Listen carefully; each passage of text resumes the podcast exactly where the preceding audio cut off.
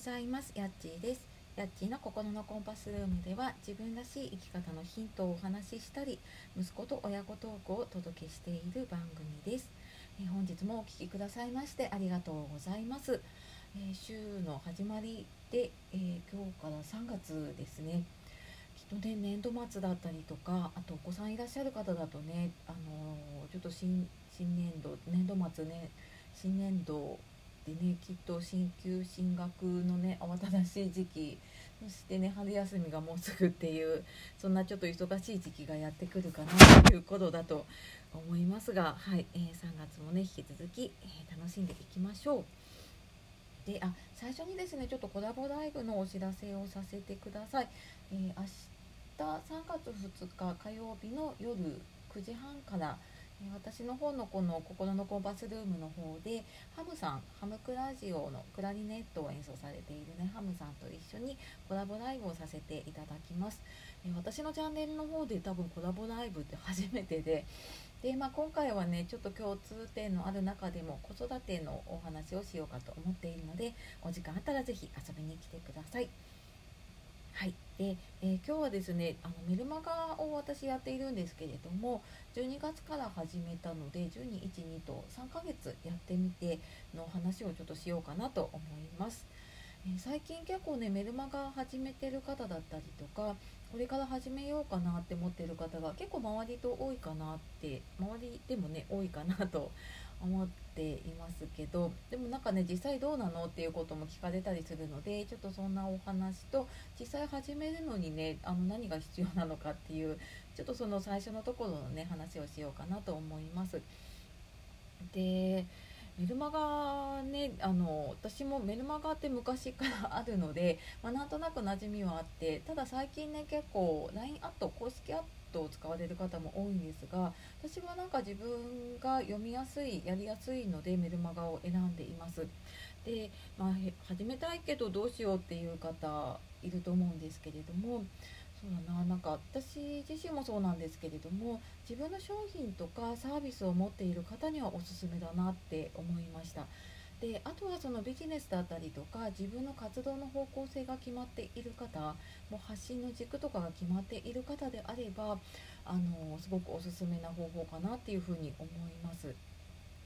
で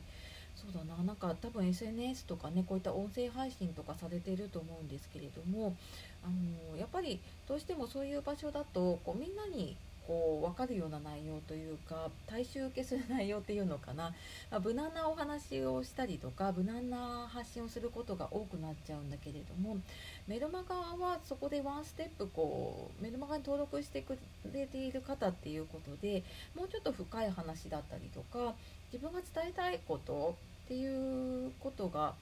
うん、と伝えられるようになるのでそこの発信に結構集中できるっていうメリットがすごく大きいなってね 実際やってみて感じています。で、まあ SNS の発信だと、まあ自分を知ってもらうためにね認知してもらうための発あの SNS なんだけれども単純にフォロワーだけ増やしていても稼げないっていう罠に陥っちゃうの私もそうだったんですね。っていうことがあるので、まあ、そこを防ぐためにもねもうちょっとこう自分のこう関わりたい方、まあ、そのためにはねどんな人と関わりたいかとかあの未来を決めてからねそういうところを動いた方がいいとは思うんですけれども、まあ、あの自分が関わりたい人に対して、まあこういう発信をしたいっていうのが決まっていればあの狭い発信ができるのですごく有効だと思います。で、まあ、まずねあのやることはメルマガのスタンドを決めるっていうことですね。でこれあの無料のもの有料のものとあるので、えー多分ググっていただくと出てくると思うんですけれども、まあ、よく聞くの多分マグマグとかオレンジメールとか無料でもある程度できるものですね。あと最近だとあのインフルエンサーの方も使ってたりするのでマイスピーとかね聞いたことある方いると思います。で私が使っているのはオートビズっていうので、えー、これ、まあ、私も調べた中で、まあ、ただ正直どこがいいのか分からなくって、まあ、そんな時に自分の身近な人が使っていてあのいいよってすごく結構詳しい方なのでねでやっぱ周りで使ってる人がいるいるとわからない時に教えてもらえたりとかっていうのがあるので、まあ、確かにやっぱ有料のものになると月3000円ぐらいかなかかってきてしまうんですけれどもただなんだろうなうーん、まあ、設定するまでがやっぱりちょっとうんブログの立ち上げほどじゃないんだけれども少しやっぱり時間と労力を使うんだけれどもそこがやっぱり誰かに教えてもらったりとか何かあった時に聞ける人がいるっていうのはすごくあのやりやすくなるしつまずきにくくなるなと思います。